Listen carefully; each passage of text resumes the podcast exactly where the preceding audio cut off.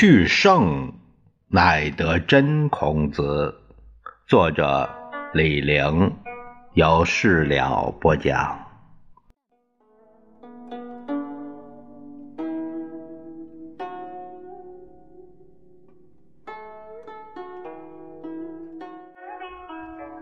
咱们这一节聊一聊孔子的出生地。孟子说。孔子之去其皆西而行，去鲁曰：“迟迟吾行也，去父母国之道也。可以速而速，可以久而久，可以处而处，可以事而事，孔子也。”这一句是记录在《孟子万章下》，类似的话也见于《孟子尽心下》。柳下惠为士师，三次被贬官，有人劝他离开魏国，这个魏啊是魏生的魏，他说。直道而示人，焉往而不三处？枉道而示人，何必去父母之邦？这个出自《微子》。古人都很看重自己的父母之邦。鲁国是孔子的出生地和居住地。爸爸是鲁国人，妈妈也是鲁国人，对他来说是名副其实的父母之邦。他离开齐，巴不得马上就走；离开鲁，却十步九回头，迟迟不忍去。原因很简单。齐是外国，鲁是祖国。孔子有两个家，一个是爸爸家，一个是妈妈家，或者说是姥姥家。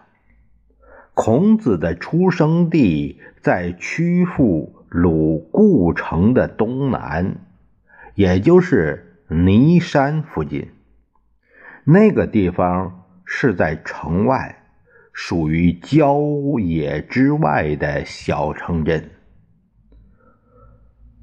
司马迁说，孔子生于鲁昌平乡邹邑，这个是《孔子世家》里面记载。邹与邹。啊，这个“邹”就是一个一个锄，呃，一个锄，一个一个耳刀那个字。他们两个其实音相同。那郦道元以为是同一个地方。他在《水经注》这本书卷二十五，呃，写到泗水。郭水又径鲁国邹山东南而西流，《春秋左传》这本书记载，所谓义山也，朱文公之所迁，今城在邹山之阳，一言足以拥故，故朱楼之国，曹姓也。叔良义之义也，孔子生于此。啊，这个《水经》，这是《水经注》有这样的一个记载。那么，这个邹呢？邹县这个邹，现在邹县的邹，邹也就是朱国，呃，就是。朱德姓姓朱德，那个那朱德那个姓那个朱加一个右耳刀那个朱，是鲁国南边的小国，在现在的山东邹城市南的义山脚下，俗称晋王城。秦统一天下，朱改称邹。如当地出土的秦陶亮，除用石印。打出始皇诏书，还有一印记，制造地点字正为，啊，这个邹是一个马字旁，这个还有邹城那个左边那一部分。汉代古书也把它写成，呃，这个邹城，现在邹城这个邹，邹鲁是出儒家的地方，古人说。邹鲁近身之事，就是这两个地方的特产。鲁国是孔子的老家，邹是孟子的老家。呃，孔子不是诸人或邹人，这个一个耳朵的耳，还有个邓字旁，还有一个邓字。就是姓邓那个邓，这个字，这个邹字和那个现代邹城这个邹不能混为一谈。